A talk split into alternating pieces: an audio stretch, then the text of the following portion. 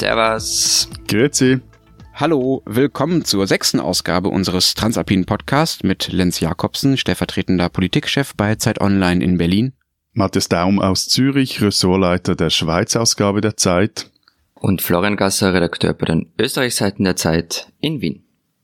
Wir sprechen heute wie immer über zwei Themen. Zum einen über die Idee, rechte und rechtspopulistische Parteien zu bekämpfen, indem man die Bevölkerung einfach mehr und direkter mitbestimmen lässt. Und wir sprechen über das Ausmaß der Kommerzialisierung des Fußballs in unseren Ländern. Anlässlich eines wichtigen Spiels morgen Abend. Borussia. Vorab aber noch, ja, ja, ja, ich bin schon ganz nervös. Borussia. Vorab noch zwei kurze Hinweise. Wenn Sie uns Feedback geben wollen, können Sie das immer noch tun über die Online-Umfrage, die wir dazu aufgesetzt haben auf www.zeit.de slash Podcast-Umfrage oder über unsere Mailadresse alpen.zeit.de. So. Nun aber zu den Themen. Florian, du wolltest diese Woche gern über ein Buch diskutieren, das du gerade liest. Erzähl mal, um was geht's da? Ne, der Hintergrund ist, dass ähm, in Österreich die Bundesregierung, vor allem die Freiheitliche Partei, immer für mehr Demokratie eingestanden ist. Die hat immer nach mehr Demokratie gerufen, meist nach dem Schweizer Vorbild. Und das wird jetzt auch irgendwie so kommen in den nächsten Jahren, zumindest ein wenig.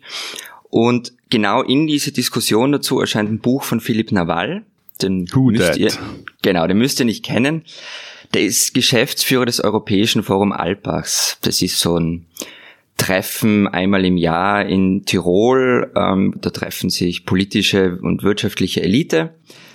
Sei es wie sei, er treibt sich sehr viel in diesen elitären Kreisen herum und diskutiert dort mit Menschen. Und er hat festgestellt, es gibt nicht nur dieses ähm, nicht mehr Vertrauen der Bevölkerung in die Regierung oder in Politiker, sondern auch umgekehrt. Und das sei mindestens genauso gefährlich. Äh, was heißt auch umgekehrt? Also die Eliten wollen ihr Volk loswerden?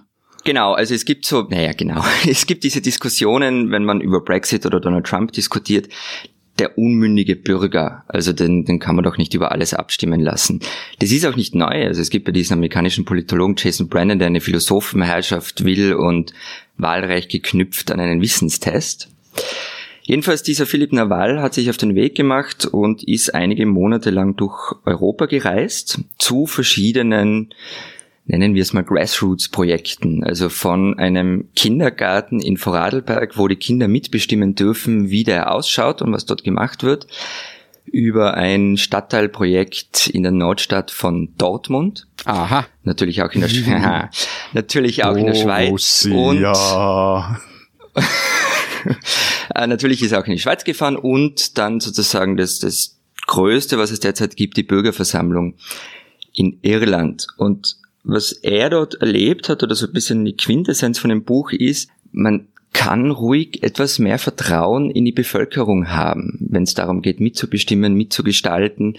Man muss sie nur ernst nehmen und es müssen gute Prozesse sein, die, die aufgesetzt sind. Warum ich das interessant gefunden habe, wenn wir und in Deutschland ist es gefühlt ähnlich über direkte Demokratie oder direkte Mitbestimmung reden, dann geht's immer so, liebes Volk, hier bekommt ihr einen Text, sagt Ja oder Nein dazu. Und da endet auch schon die direkte Mitbestimmung. Aber was, Ist es so? was, was, was mich daran wundert, ist, dass das für dich ja irgendwie neu zu sein scheint, Florian. Also äh, Matthias aus der Schweiz wird da ja, wird das ja noch, äh, wird noch viel mehr Erfahrung mit haben, aber selbst in Deutschland ist es Mhm. ja so, dass seit Jahren, also fast seit zehn Jahren würde ich sagen, eigentlich alle sich darauf einigen können oder fast alle sich darauf einigen können, dass mehr Mitbestimmung irgendwie gut ist, ja. Also das war in Deutschland die Piratenpartei, die das vor Jahren groß gemacht hat. Naja, also wir haben gerade einen Mitgliederentscheid der SPD darüber gehabt, ob sie in eine große Koalition gehen will. Das gab es vor 10, 20 Jahren nicht, ja. Also das ist natürlich neu. Aber das sind doch so, so, so Versuche, schon gefasste Beschlüsse zu immunisieren. Also zu sagen, okay, ihr habt den Koalitionsvertrag, sagt jetzt bitte ja.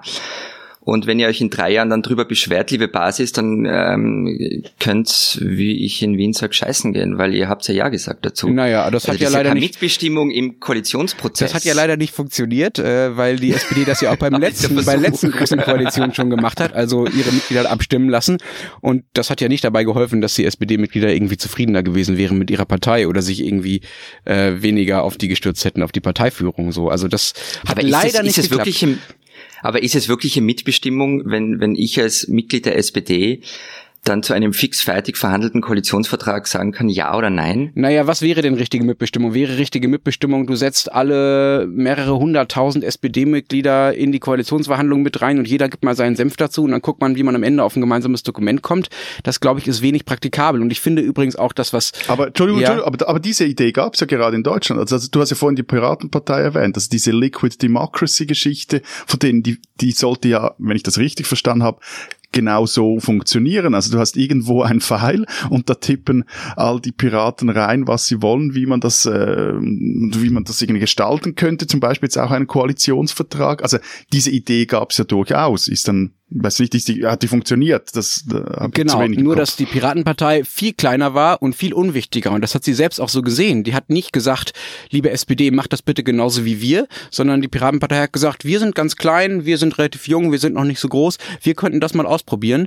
Auf den großen Ebenen, auf den entscheidenden Ebenen, auf den Regierungsverantwortungsebenen wäre das noch nicht angebracht, hat sie selber gesagt, ja, weil nämlich äh, es dort auch um Konsistenz eines Programmes geht, die Dinge auch zusammenpassen müssen und die Verantwortung einfach viel höher ist und mal weniger solche Dinge einfach ausprobieren kann. So. Also da gibt es schon Unterschiede. Und ich finde, Florian, dass du jetzt der SPD vorwirfst, dass man da wirklich nicht mitbestimmen kann, finde ich auch deshalb ein bisschen schräg, weil, wenn ich es richtig verstehe, ja deine Argumentation ist oder die Argumentation dieses Buchautors, dass man irgendwie die direkte Demokratie doch mal einsetzen soll als Mittel gegen rechts. Das ist doch auch nicht gerade besonders. Naja, das, das sagt er jetzt nicht dezidiert in dem Buch. Was, was in Österreich halt ist, direkte Demokratie gilt halt als Teufelszeug der Rechten. Aha. Die fordern das ja die ganze Zeit. Und wenn man zum Beispiel mit Sozialdemokraten spricht, so bei einem Bier, ähm, dann kommt schon irgendwann der Satz, na, das wäre ganz furchtbar, dann müssen wir irgendwie alle drei Monate über Ausländer abstimmen. Genau, aber ich glaube, dort ähm, ist das Problem, wie man in Österreich, Deutschland weiß ich es weniger, aber wie man in Österreich halt äh, diese direkte Demokratie oder das mehr mitreden und halt auch mitbestimmen, sich vorstellt, nämlich nur auf nationaler Ebene. Und genau. was dabei vergessen geht, vor allem wenn häufig dann auch Politiker aus Österreich oder auch aus Deutschland oder Aktivisten in die Schweiz schauen und das auch bei sich einführen wollen, also dass das Volk mehr mitbestimmen kann, ist, also vergessen geht dabei, dass das bei uns auf allen Staatsebenen stattfindet. Sowohl auf nationaler wie auch auf kantonaler und auch auf kommunaler Ebene. Wenn du das aber nur auf nationaler Ebene einführst, vor allem dann in Österreich, ja klar, dann hat dein SPÖ-Body sicher recht, wenn er findet, da, da werden wir alle paar Monate über Ausländer abstimmen. Aber der Clou an der Sache, also wenn du jetzt das Schweizer System mal anschaust, ist ja, dass ich gleichzeitig über den Kredit für ein neues Schulhaus äh, neben meinem Wohnort äh, abstimme und über irgendwelche Integrationsprojekte, sagen wir jetzt auf kantonaler Ebene und jetzt dann sogar irgendwann mal wieder über neue Kampfflugzeuge auf nationaler Ebene. Also du, es ist, das hat nicht diesen Charakter, eine Volksabstimmung hat bei uns nicht den Charakter, alle paar Jahre darfst du dann einmal äh, deinen Senf mhm. dazugeben, wirst du gefragt, ja oder nein, und dann wird da alle, alle, sämtlicher Druck durch dieses Ventil gejagt, wie man das zum Beispiel bei der Brexit-Abstimmung hatte, sondern es gibt relativ viele Abstimmungen, es gibt auch detaillierte Abstimmungen und das nimmt von der einzelnen Abstimmung mal auch die, den Symbolgehalt dieser Abstimmung nimmt es etwas runter, so. Heißt aber nicht, dass auch mal was in die Hose gehen kann. Ich wollte gerade sagen, also die SVP, die, die, die Rechten in der, in der Schweiz sind ja äh, berühmt dafür, dass sie dieses Initiativrecht oder wie das genannt wird, dafür einsetzen, um populistische Forderungen durchzudrücken. Ausschaffungsinitiative, No Billag, über das wir schon gesprochen haben. Na klar, also die, die, die Volksinitiative hat eine populistische Geschichte in der Schweiz und ist ja auch als solches Instrument gedacht.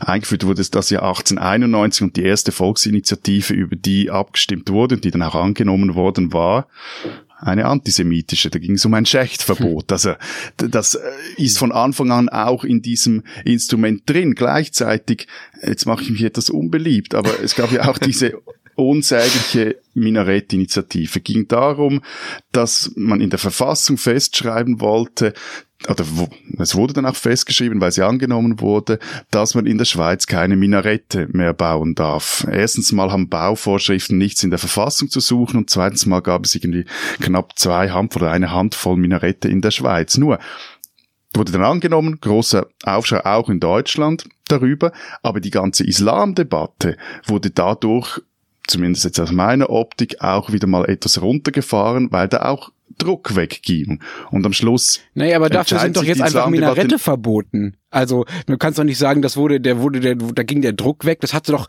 anders als bei uns, wo es wie eine Islamdebatte haben, die dramatisch ist und die Rechtspopulisten hilft. Ja, also jedes, jede Kriminalität wird einem vermeintlich muslimischen Flüchtling erstmal per Verdacht zugeschrieben von der AfD und in Teilen der Öffentlichkeit. Diese Debatte gibt es bei uns, aber trotzdem haben wir noch eine Gleichbehandlung von Religionen und Minarette sind eben nicht verboten. Also da ist es mir doch immer noch lieber, dass wir mit diesem populistischen Druck in der Öffentlichkeit umgehen müssen, als dass wir tatsächlich eine Regierungspolitik haben, die sich dem beugt. Das mache ich mich nochmals unbeliebt, aber ich finde jetzt genau in, die, in, in dieser Frage äh, ist vielleicht zwischendurch so eine Portion sehr unterkühlte oder überhitzte Realpolitik gar nicht schlecht. Also die, ein, ein Minarettverbot in der Verfassung, so, so, so übel das ist, hat dort nicht verloren, ist daneben etc. Wir müssen nicht darüber diskutieren, aber wenn man mit dem eine ganze gesellschaftliche Debatte etwas runtertemperieren kann. Aber runtertemperieren, wie sehen das denn die Muslime in der Schweiz? Finden die, fühlen die sich runtertemperiert, weil sie äh, jetzt ihre Religion nicht mehr symbolisieren dürfen in dieser Form in der Öffentlichkeit? Nein, aber also äh, das finde ich jetzt etwas schwierig, dass wir jetzt über das Gefühl einer Religionsgemeinschaft zu sprechen. Nein, aber sicher, das nochmals, es ist das Ding gehört nicht in die Verfassung rein. Es ist äh, ein absurder Artikel. Aber, Aber wenn du mit dem was gewinnst, und ich glaube, wie gesagt, ich, ich mache mich unbeliebt mit dieser Position. Aber die Frage ist doch, ähm, die, zum, die viele hier umtreibt, zum Beispiel A, ist äh, direkte Demokratie, mehr Mitbestimmung ein Instrument von Rechtspopulisten und oder kann es massiv von ihnen genutzt werden? Oder und oder B kann es dazu führen, dass Entscheidungen besser sind, dass auch progressive Entscheidungen getroffen werden, wie zum Beispiel im Irland, einem streng katholischen Land, das sich inzwischen für die gleichgeschlechtliche Ehe ausgesprochen hat, aufgrund dieser Bürgerversammlung, die den Vorschlag erarbeitet hat. Aber was ich total skurril an dieser Debatte mhm. finde, auch wie wir sie gerade führen, ist, dass es instrumentell ist. Also du hast es gerade selber gesagt, es ist ein Instrument von rechts oder kann es auch den Progressiven nutzen? Das kann doch nicht sein, dass wir eine Verfassung ändern und die Art, wie wir Politik machen, und darum geht es ja bei Einführungen von, von wirklich relevanten direktdemokratischen Elementen, weil wir uns damit ein bestimmtes politisches Outcome erhoffen. Also weil wir erhoffen, dass dann das Volk bitte das macht, macht, was wir uns wünschen, nämlich bitte nicht so rechts, aber bitte doch ganz schön progressiv. Wir müssen doch das Vertrauen haben, dass die Leute das machen, was sie wollen und denen dann auch folgen. Ja, also die müssen doch tatsächliche Macht haben und nicht nur versuchen müssen, es kann doch nicht nur darum gehen, dass wir sie versuchen, dahin zu steuern, dass sie das machen, was wir wollen, indem wir ihnen sagen, ja, ihr dürft halt da mal ein Kreuzchen machen, aber bitte progressiv und bitte nicht so rechts. Nein, nein, ich, ich finde, du hast völlig recht, aber es gibt, man, du kannst selber Wahltabellen lesen und, und ähm, die sinkende Wahlbeteiligung kennst du auch. Ja. Also die Frage ist, wie stellt man wieder ein Vertrauen in politische Prozesse her? Und wenn dieses Vertrauen dadurch gewonnen werden kann, dass man sagt, liebe Leute, wir wollen jetzt die repräsentative Demokratie, die in Deutschland und Österreich wir beide haben, äh, ausbauen und euch mehr einbeziehen und ihr könnt eure Ideen einbringen, dann ist es doch grundsätzlich was Gutes und auch nicht diese Anlassgeschichte jetzt zu sagen, okay, die Rechten werden so stark um Himmels Willen, wir müssen irgendein Mittel dagegen finden. Mhm. Aber skurril ist ja, dass wir jetzt aber es geht um Vertrauen. Ja, aber skurril ist doch, dass wir jetzt darüber reden, wo es anscheinend irgendeine Art von Druck gibt, etwas zu tun gegen das, was das Volk will. Ja, auch diese Jason Brennan Geschichte am Anfang, die du erwähnt hast. Hm. Jetzt gibt es eine Welle von vermeintlichen Ideen oder Vorschlägen von Politologen und Leuten aus den Eliten zu sagen, wie gehen genau, wir denn jetzt so mal neu mit dem Volk um, wo es nicht das macht, was wir wollen. Hm. Das finde ich schon auffällig. Aber, aber nur Entschuldigung schnell, aber wenn man man sich die Entwicklung der Schweiz jetzt wieder zum Beispiel mal anschaut, also seit der Gründung des Bundesstaates 1848, da gab es auch nicht auf einen Klapp plötzlich all diese Volksrechte, die wurden auch nach und nach eingeführt. Auch als Gründer wurden sie eingeführt, um Minderheiten in der Schweiz, die es hier gab. Hier gab es einen großen ähm, Kulturkampf zwischen Katholiken und zwischen äh, Protestanten. Nachher gab es einen großen Kampf äh, zwischen den Bürgerlichen und, und, den Linken. Das waren alles Mittel, um diese jeweiligen Minderheiten auch einzubinden. Also die, die Reform der politischen Rechte ist immer getrieben von der Idee, zumindest jetzt, wenn du Geschichte der Schweiz anschaust, wie bringen wir möglichst viele Leute rein in diesen politischen Prozess. Und was zum Beispiel jetzt ein, ein Riesenthema ist, jetzt mache ich etwas ein Fass auf, ist, dass rund ein Viertel der Menschen, die in der Schweiz leben, die nämlich keinen Schweizer Pass haben, von diesen politischen Rechten ausgeschlossen sind bis jetzt. Also eigentlich wäre es, wenn man das jetzt in der Schweiz weiterdenken würde, wäre das so der nächste Schritt, wie kann man die besser in den politischen Prozess integrieren. Und noch eine Bemerkung dazu. Also ja, mehr Mitbestimmung ist immer ein Risiko. Es ist vor allem ein Risiko für jene, die jetzt das Sagen haben. Ich glaube, es ist äh, die Vorstellung ist falsch, dass man einfach den, das Volk ab und zu mal etwas fragt, genau zu diesen Dingen, die einem jetzt gerade passen, wenn man selber in der Regierung setzt. Und es ist so eine gewisse Vorbehaltlosigkeit diesen ausgebauten Volksrechten innen. Und da kann wirklich halt auch mal was richtig in die Hosen gehen. Und das habe ich so das Gefühl, wenn ich die Diskussion in Österreich anschaue, teilweise auch in Deutschland, man ist nicht bereit, dieses Risiko wirklich zu gehen. Und ich glaube, das mhm. ist genau das, was Lenz auch stört. Es ist immer so, jetzt haben wir ein Problem mit Rechtspopulisten, ah, jetzt wird das mehr Volksrechte, ah, wir haben ein Problem mit Linkspopulisten, jetzt müssen wir da einen Volksentscheid machen, aber es geht nicht mal links, mal rechts, sondern entweder oder, entweder für sämtliche oder viele Fragen, gibt ja dann immer noch Verfassungsgrundsätze, in euren Ländern zumindest, mit einer Verfassungsgerichtsbarkeit, die wir ja nicht haben.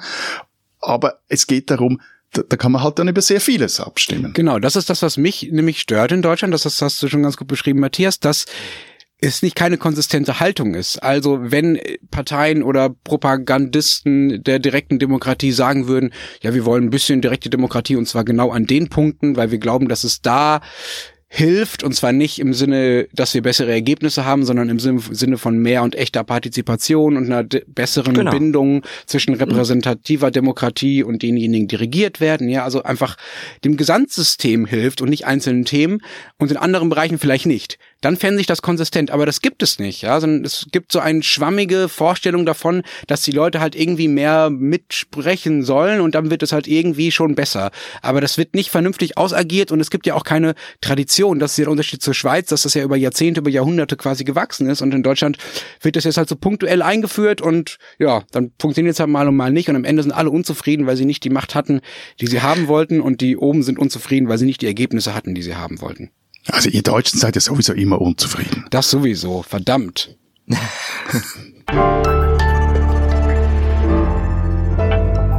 Diesen Schweizer sollten Sie kennen. Pascal Erlachner ist Fußballschiedsrichter, Profischiedsrichter in der Schweiz und er hat gemacht, was vor ihm eigentlich meines Wissens erst ein europäischer Schiedsrichter auf Profiniveau gemacht hat. Er hat sich geoutet, und zwar schon im Dezember, geoutet, dass er schwul sei. Das für sich wäre schon eine Geschichte. Man kennt die Geschichten aus dem Profifußball in Deutschland äh, und auch in anderen Ländern, dass da immer noch sehr große Vorbehalte gegen Homosexualität vorhanden sind. Das Interessante an der Geschichte von Erlachen, und darum erzählen wir sie auch jetzt, ist, weil auch nach dem Start der Rückrunde in der Schweizer Fußballmeisterschaft das einfach kein Thema mehr war.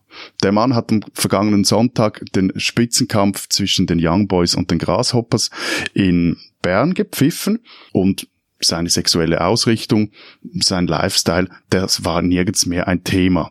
Interessant daran ist, dass in der Schweiz zwar immer wieder bei gesellschaftspolitischen Fragen man der Welt, man Europa auch etwas hinterherhinkt. Zum Beispiel gibt es hierzulande noch immer keine Ehe für alle. Aber wenn gewisse Dinge dann mal durch sind, wenn die akzeptiert sind, dann sind sie wirklich akzeptiert. Dazu gehört anscheinend auch Homosexualität unter Fußballschiedsrichter und niemand schert sich mehr darum. Darum Pascal Erlachner, ein Schweizer, den man kennen muss.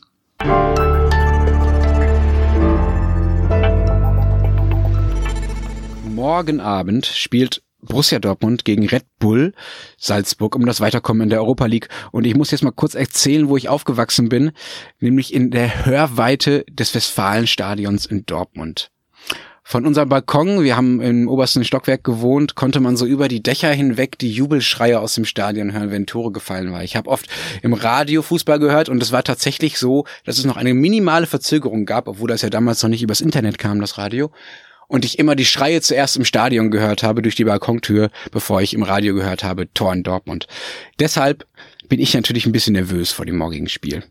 Mir ist es total egal, ähm, das Spiel und Fußball allgemein. Also ich bin ja total emotionslos.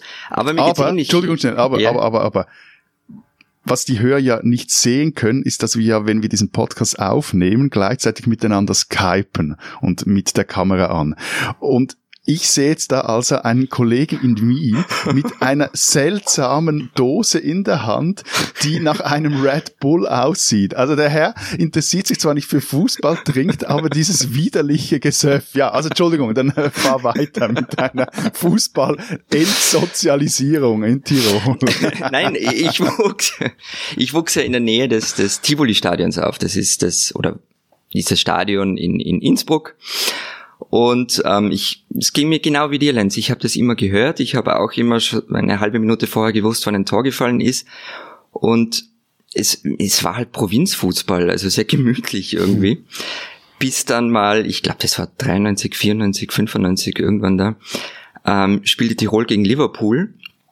Und die ganze Stadt hatte Angst vor diesen britischen Fans, ähm, wir, wir konnten von der Schule zu Hause bleiben, weil es angeblich so gefährlich wird.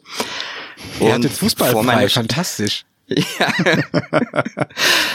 ähm, nein, wir konnten. Ich glaube, die Schule war schon, aber wer daheim bleiben wollte, konnte daheim ja, bleiben. Da war die Schule bestimmt voll, genutzt. Ja. ja, Und vor meiner Straße waren überall Polizisten in, in Riot Gear und sogar die waren irgendwie verängstigt und dann kamen diese Liverpool-Fans mit den orangen Jacken und passiert ist natürlich nichts. Erinnert nichts dran, echte Gefühle hat das in mir trotzdem nicht ausgelöst für Fußball. Aber sag mal, Lenz, ist jetzt dann dieses Spiel, ihr, ihr, habt jetzt das Hinspiel, habt ihr ja verloren gegen Salzburg. Ja, ja. Ist jetzt das, dieses Rückspiel für dich so der, der, der große Clash der Fußballkulturen auf der einen Seite, der, der echte, wahre äh, Fußball-Tradition, äh, gelb-schwarz gegen diesen künstlich gezüchteten Dosenclub äh, aus Österreich? Oder, oder wie muss ich mir das vorstellen? Ach ja, ich würde jetzt eigentlich ganz gerne Ja sagen, weil das so schön ins Bild passt und weil es mir auch das Mitfiebern morgen erleichtern würde, wenn ich äh, gegen den Gegner wäre. Nicht nur, weil er der Gegner ist, sondern weil er irgendwie total böse ist und irgendwie total gut. ähm, aber es ist leider nicht ganz so und ich bin mir selber nicht so ganz sicher, woran das liegt. Also zum einen liegt es daran, dass Borussia Dortmund natürlich selber mittlerweile börsennotiert ist. Ja, also als einziger Verein in Deutschland ähm, wird, äh, werden Aktien von Borussia Dortmund an der Börse gehandelt. Ich glaube, das gibt es in Österreich und der Schweiz auch gar nicht. Das heißt, man kann jetzt auch nicht so tun, als wären wir irgendwie kapitalismuskritische, edle, nur dem Spiel verpflichtete äh, Menschen in diesem Verein.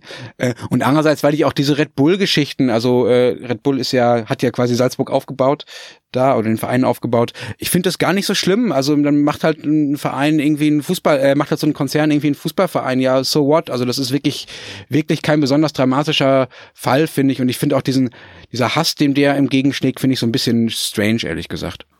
Naja, aber geht's nicht darum, ich scheue ja keine Kosten und Mühen in der Vorbereitung dieses Podcasts mhm. und war gestern mit einem äh, Salzburger Fußballfan Abendessen, um mich da ein bisschen vorzubereiten. Nein, aber ist nicht die Geschichte, die Salzburg gab es ja schon immer als Verein, nämlich die Austria Salzburg. Ein Verein mit langer Tradition, auch ein sehr erfolgreicher Verein. Er war mal im UEFA Cup Finale, äh, spielt in der Champions League und dann kam irgendwann, ich glaube Mitte der Nullerjahre, Red Bull kauft diesen Verein, entledigt ihn seiner Farben, also die waren ja ursprünglich violett, nimmt ihm seine ganze Geschichte und Tradition und stellt einfach diesen Retorten-Marketing-Verein hin. Macht es nicht was mit einem Fußballfan? Ist man nicht Fußballfan, bist du nicht BVB-Fan auch? Wegen der Tradition? Ja, natürlich. Also wenn das dem BVB passieren würde, wäre ich halt einfach kein BVB-Fan mehr. Also diese Entscheidung hat man ja schon. Also es stimmt, dass man sich nicht für oder gegen einen Verein entscheidet, sondern dass man quasi dass der quasi in einen heranwächst und man aus dieser Beziehung dann auch nicht mehr rauskommt. Aber bei genau. so einer drastischen Unterscheidung wäre ich natürlich sauer, klar. Und dann würde ich aber auch sagen, okay, dann so what, lass mich in Ruhe damit, dann suche ich mir einen anderen Verein, ja. Das kann es irgendwie genau, nicht sein. Genau, die Fanclubs übrigens von aus der Salzburg haben einen, haben einen neuen Verein gegründet. Ähm, der lief mit den Dressen des alten Vereins auf, den gibt's bis heute. Am Anfang haben auch diese Fanclubs selbst gespielt. Ah, und da kommen äh, teilweise mehr Fans als Red Bull Salzburg. Nein, aber ich meine, ein, ein Erfolgsrezept auch des modernen Fußball ist ja, dass er von, von diesen Traditionen, von diesen Geschichten oder was davon noch übrig blieb, auch, auch lebt. Also der, der FC Zürich, bei dem ich eine, eine Saisonkarte habe, der sieht sich ja immer noch selber als Arbeiterverein, was ein völliger Witz ist, weil er einem Ehepaar gehört. Da hat die Frau hat das Geld bei einer Medizinaltechnikfirma gemacht. Der Mann, der Präsident ist, der hat bei Ernst Young gearbeitet. Also mehr Kapitalismus geht fast nicht Wo hat er gearbeitet? Sorry. Ernst Young, also ah, Ernst Young. Beratungsfirma. Okay, ja. ähm, also mehr Kapitalismus geht gar nicht, aber es ist, also der Fußball ist ja gerade so für verkopfte Typen, wie wir es sind, auch eine Möglichkeit, so, so diese, äh, die Reste unserer romantischen Ader noch etwas auf, auszuleben und das stört halt, nee, und ich glaube, das ist der Punkt, das stört halt so ein Konstrukt wie Red Bull Salzburg, dass diese Kommerzialisierung am radikalsten vorantreibt und sie auch gar nicht kaschiert. Also das ist, das ist doch der, der große Du wirst nicht betrogen und das würde dich am meisten stören. Entschuldigung? Du wirst nicht betrogen. Ja, nein, und es ist, also schaut dir mal andere Großclubs an. Also irgendwie PSG gehört einem katarischen Geschäftsmann, Man City gehört einem Scheich aus Abu Dhabi, Inter Mailand einem der reichsten Chinesen oder irgendwie an diesem Wochenende ist der Präsident von PAOK Saloniki äh, mit einer Pistole am Gurt das Feld gerannt. Also der Fußball ist da voll von ja, aber Matthias, Halbwahnsinnigen nicht, äh, ja. und Geschäftli machen und da, aber die kannst du immer so ausblenden, sagen, ja, ja, ist nur noch halb so schlimm. Und da kommt der Mathe-Schitz und sagt, so, mein Verein, mein Logo, mein Marketingkonzept, so machen wir es, dann bauen die auch noch Junge. Ja. Aber genau. Matthias, Matthias, wenn du das nicht willst, und es gibt viele Leute, die das nicht wollen. Ich, ich habe in meinem Freundeskreis Leute, die gehen in Wien zu Vienna, die spielt keine Ahnung in welcher Liga. Und dort ist es halt noch so, dort gibt's nicht die großen Sponsoren, das sind nicht die, die Millionäre, die da kicken da ist der Fußball, ne, das Wort rein jetzt dazu verwenden wäre wahrscheinlich zu viel, aber also dann geh halt in eine andere Liga, wenn du das alles nicht haben möchtest. Alles, es ging mir nur darum zu erklären, wieso das Ja, aber so warum machen das? Also was ich nicht verstehe, ist, alle beschweren sich, wieso? die Fußballfans reden sich alle über Red Bull auf und über den Kapitalismus im Fußball. Ja, dann geht halt in eine andere Liga, wo es das nicht gibt.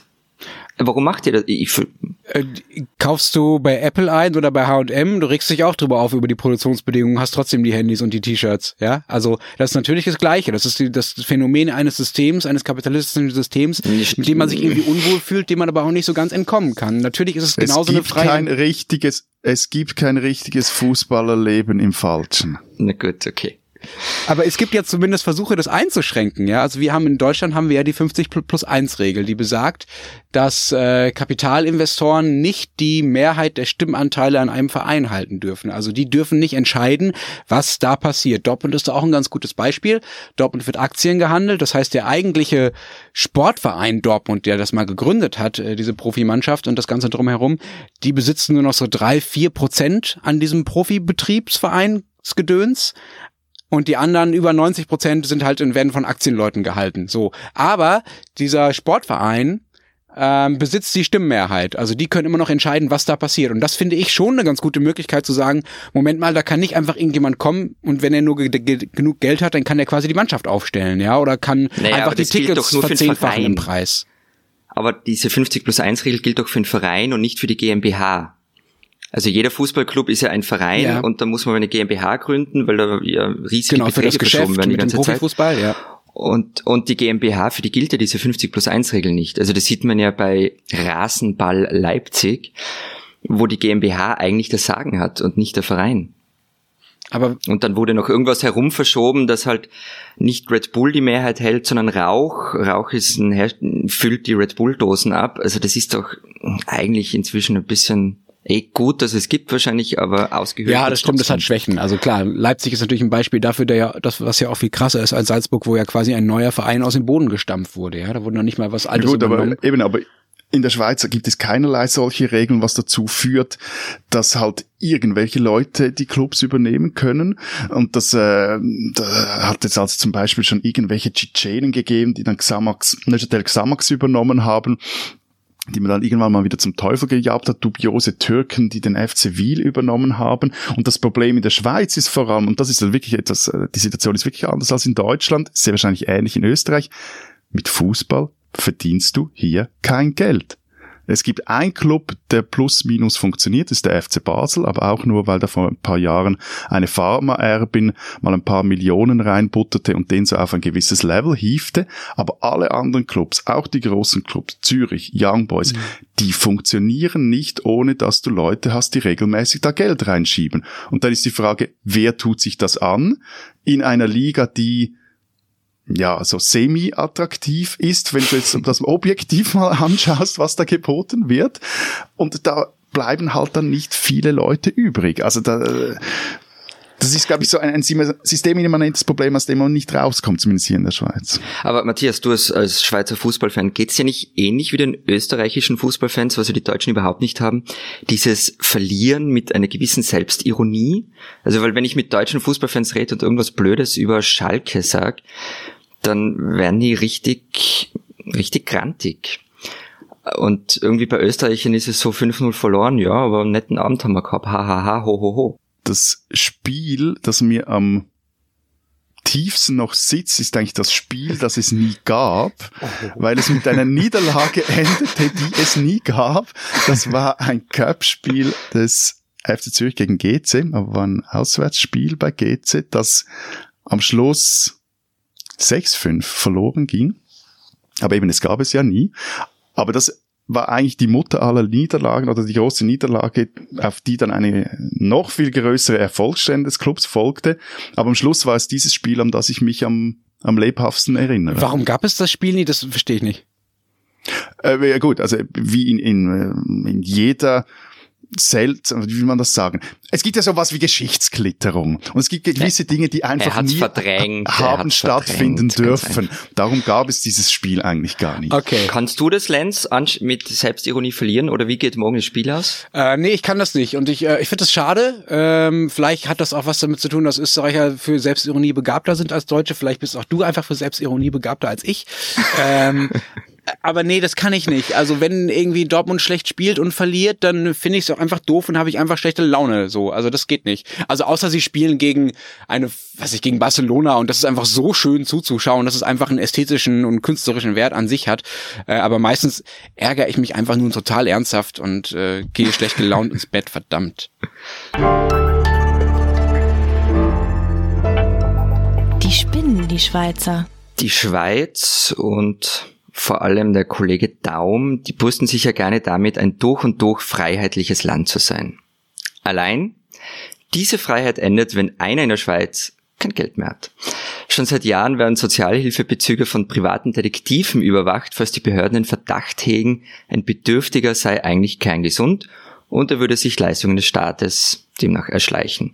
Vor gut einem Jahr rüffelte der Europäische Gerichtshof für Menschenrechte die Schweiz für diese Praxis. Es gibt einfach keine ausreichende Rechtspraxis. Und was macht jetzt das Schweizer Parlament? Es schreibt das Gesetz um. Fortan dürfen also vermeintliche Sozialhilfebetrüger in der Schweiz nicht nur mit Kamera und Teleobjektiv überwacht werden, sondern auch mit GPS-Trackern und Drohnen. Lieber Matthias, ihr spinnt.